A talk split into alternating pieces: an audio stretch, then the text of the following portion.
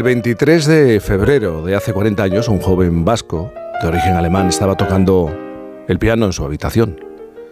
Llaman a la puerta de casa y su padre atiende a dos operarios que vienen a hacer una inspección. Esos operarios son en realidad terroristas de ETA camuflados que asesinan en ese momento a sangre fría a Enrique Casas Vila, secretario de organización del Partido Socialista Vasco. Ese joven que estaba tocando el piano se llama Ricardo Casas Fischer.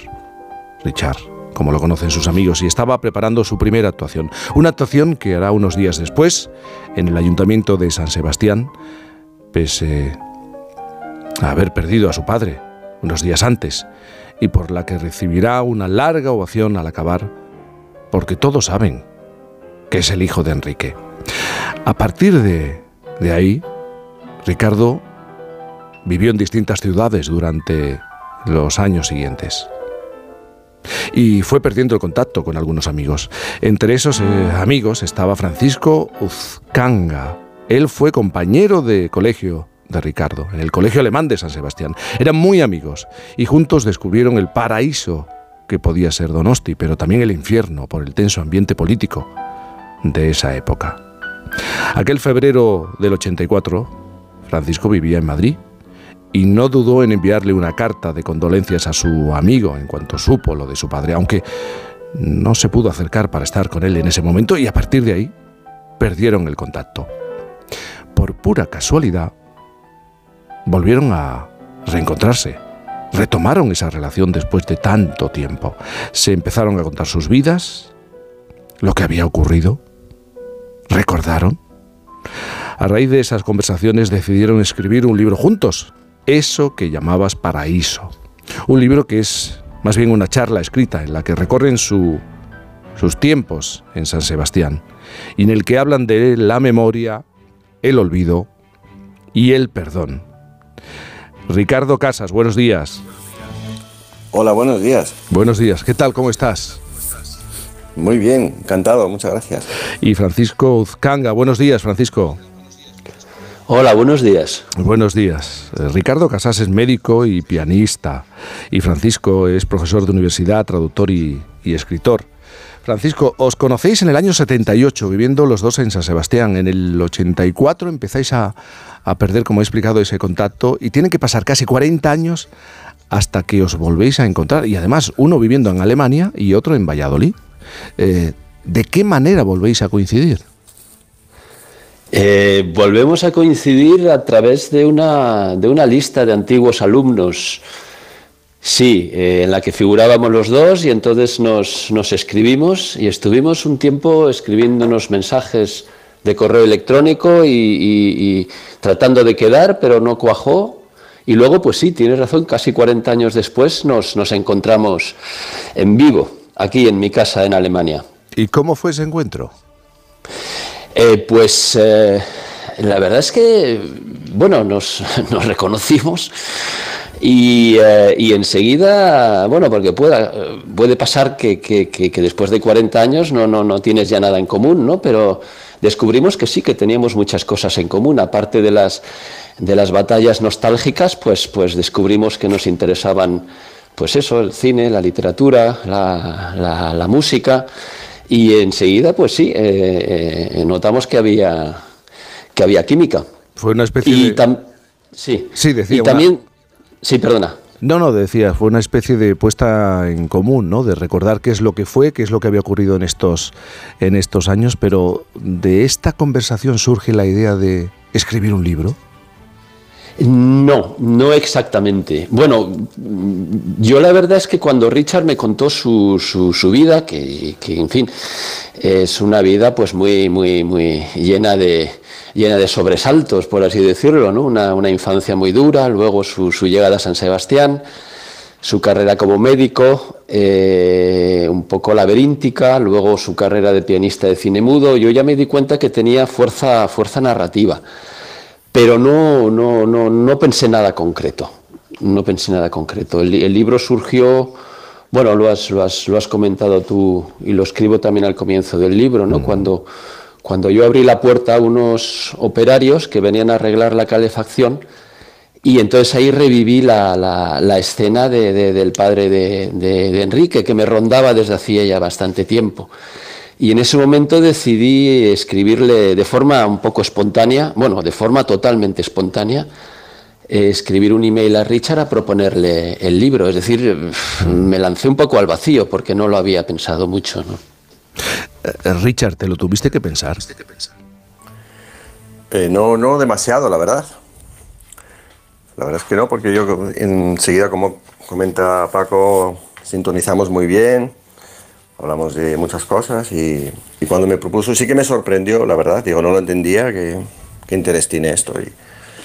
pero me lo, me lo propuso y podemos hacer una, una novela bonita, hablando de muchos temas, que no solamente se focaliza en, en el tema del terrorismo y tal. Y poco a poco me dejé seducir, sí. Eh, ¿Cuántas veces vuelves a, a, ese 23 de febrero? Bueno, a raíz del, de las preguntas que me hacía Paco, yo me, yo me limitaba a, a responder ¿no? y a dar mi opinión. Pues no demasiadas las, las precisas para, para hacer el relato. Pero entiendo que el recuerdo de tu padre está muy presente. Sí, bueno, pero es, es, así, ¿no? Siempre se, una persona que fallece siempre está presente en la vida de una persona. O sea que eso sí, es, lógicamente está presente, claro. Richard, el epígrafe del libro arranca con la frase olvido, pero no perdono. Uh, melancolía, una forma de resistencia, porque eh, olvidar sí, perdonar nunca. Sí, bueno, surgió un poco a modo de conclusión casi, ¿no? No como una premeditación, esa frase. Sí, porque el, olvido es necesario para subsistir, ¿no? Porque si estás aferrado en, en un recuerdo, pues no sales de allí, no, no, no, te permite avanzar, ¿no? Y el no perdonar, pues es una cosa que yo no, no, soy una persona autorizada, no soy un ente autorizado para perdonar, ¿no? Solamente puede perdonar, pues Dios, ¿no? o no sé, un, alguien autorizado. ¿eh? Y luego hay hechos que en su propia naturaleza pues yo los considero como imperdonables, ¿no? Hay cosas que, que, yo no las puedo perdonar, ¿no? O sea, si las puedo perdonar como diciendo, vale, pues venga, nos olvidamos del asunto y tira para adelante, pero, pero nada más. ¿Y la música para qué te sirvió? Bueno, la música me sirve desde siempre, ¿no? Desde que tengo uso de razón. La música me, me inspira, me, me, comunico con ella, me da vida, me da sensaciones, me, peleo con ella. La música pues, es una forma de vivir, un compañero de viaje fantástico. El libro se titula, como he dicho, eso que llamabas Paraíso y la portada, en la portada aparece la, la barandilla de la playa de la Concha. Eh, para los dos hubo un momento en el que eh, ese lugar, esa ciudad era un paraíso a pesar de las condiciones en las que muchos ciudadanos tenían que, vivir? Francisco. Eh, sí, para mí desde luego, porque eh, mi infancia la pasé allí y claro, como niño o como, como, como adolescente, eh, bueno, como adolescente tal vez ya más, pero como niño no, no yo no tenía ninguna ninguna conciencia de lo que estaba pasando. Sí, ahora echando la vista atrás, pues me acuerdo que había manifestaciones delante de casa, que a veces no podía llegar a casa y me tenía que quedar en casa de un amigo porque estaba la calle prácticamente tomada, empecé a leer los titulares de, los periódicos, pero bueno, eh, eso fue ya posterior. Cuando yo vivía ahí, claro, yo vivía ahí 14 años y desde luego, pues sí, era el paraíso. Yo vivía al lado de la, de la playa y, y, en fin, tenía una familia eh, eh, en fin, con la que me llevaba muy bien, es decir, era todo, todo, todo armonía. Yo desde luego a la infancia no tengo ningún recuerdo, recuerdo malo, al revés.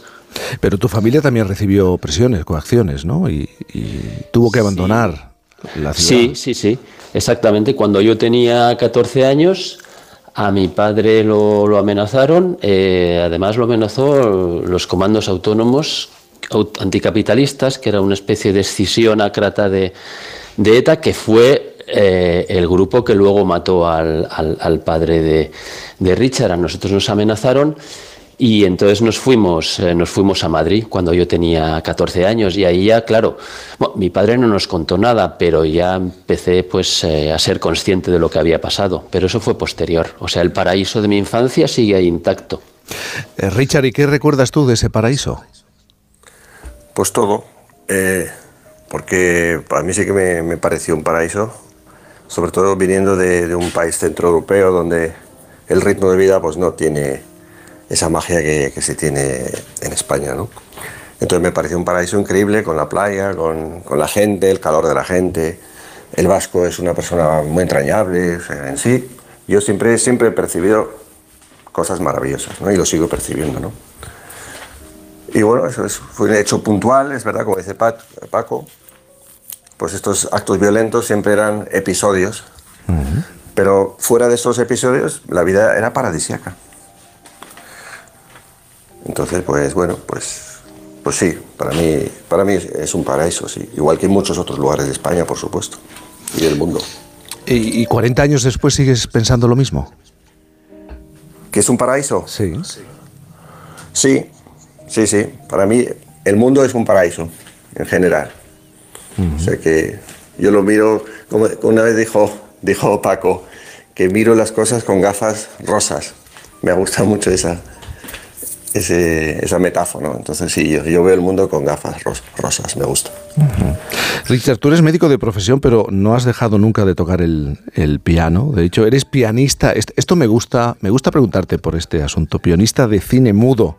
¿Cómo surgió la oportunidad de ser pianista de cine mudo? ¿Y, y, qué tiene que ver en esta historia Andrés Iniesta y un astrofísico de la NASA? Bueno, coincidencias de la, de la vida. De hecho, Son muchas coincidencias, ¿eh? Y muchos nombres. Sí, pues nada, lo, lo, puedes resumir muy fácilmente. De hecho, en un par de horas voy a tocar aquí, en, un cine, aquí en Valladolid. Ah. El, asunto surge a raíz de, un amigo que formaba parte de ese paraíso, un amigo mío, Santi, que es de San Sebastián, que por, circunstancias se casó con una chica que es de Fuente Alvilla.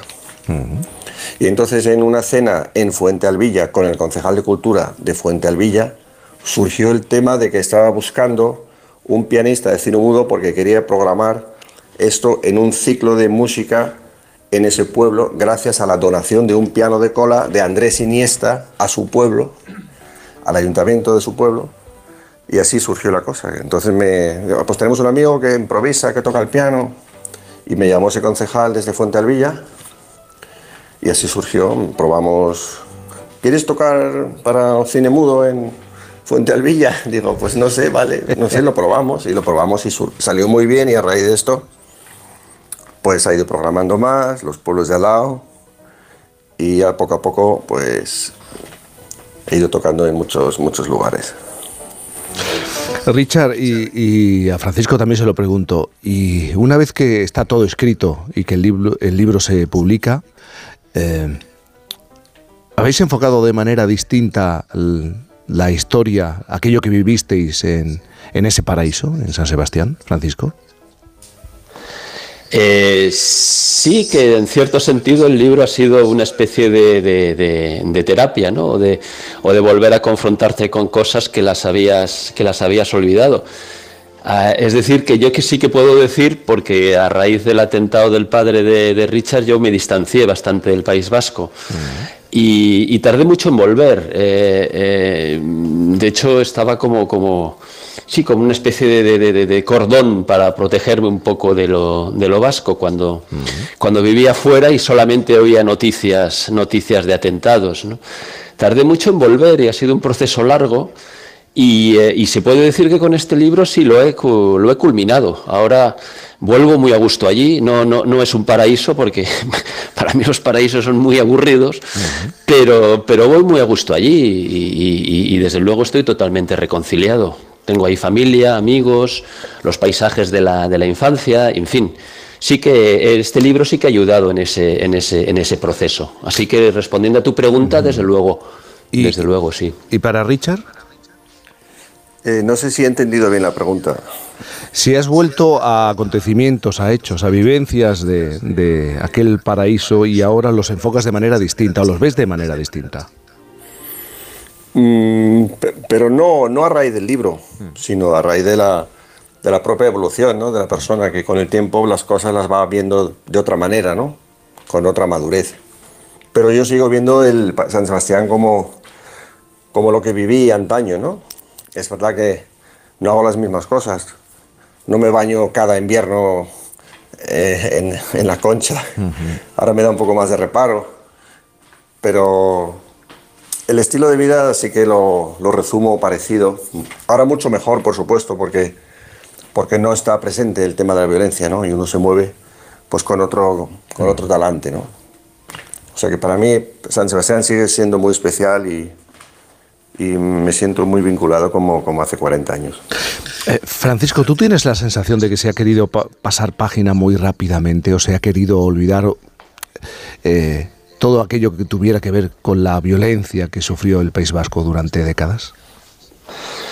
Bueno, em, yo lo que sí creo es que una sociedad, después de haber eh, pasado una, etapa traumática, eh, eh, olvida. Es decir, es una cosa inevitable y, triste para las, para las víctimas, pero por otro lado es, es, necesario, ¿no? Es decir, una sociedad tiene que mirar hacia adelante. Es evidente que no se puede olvidar, sobre todo para, para que no se repitan las cosas, pero yo creo que que esto es una cuestión de tiempo y probablemente sean las siguientes generaciones. Eh, el libro no lo escribimos con la, con la intención de, de, expresa, ¿no? de, que no se olvide.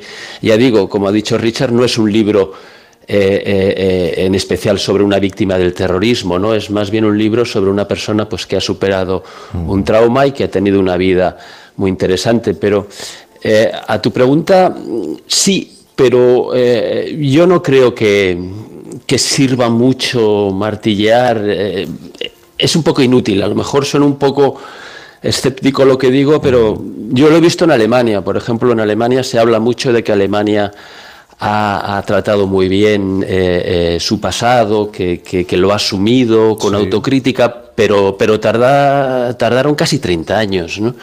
Es decir, eh, esa especie de mirada autocrítica al pasado empezó a, finales de los 60, principios de los 70. ¿no? Es decir, yo creo que es una cosa de las, de las próximas generaciones. De hecho, para terminar, algunos amigos míos me han escrito y me han dicho que han regalado el libro a, sus hijos, ¿no? Es decir, eso, eso, es, eso es lo importante, eh, que las nuevas generaciones no, no caigan en, en, en estos errores, ¿no? Pues Pero yo te digo, una cuestión de tiempo. Eh, de tiempo, precisamente. 40 años después se reencuentran y después de, ese reencuentro, de charlar, de volver con la memoria al paraíso, surge este libro. Eso que llamabas paraíso, Ricardo Casas y Francisco Uzcanga. Muchísimas gracias por acompañarnos en esta mañana de sábado.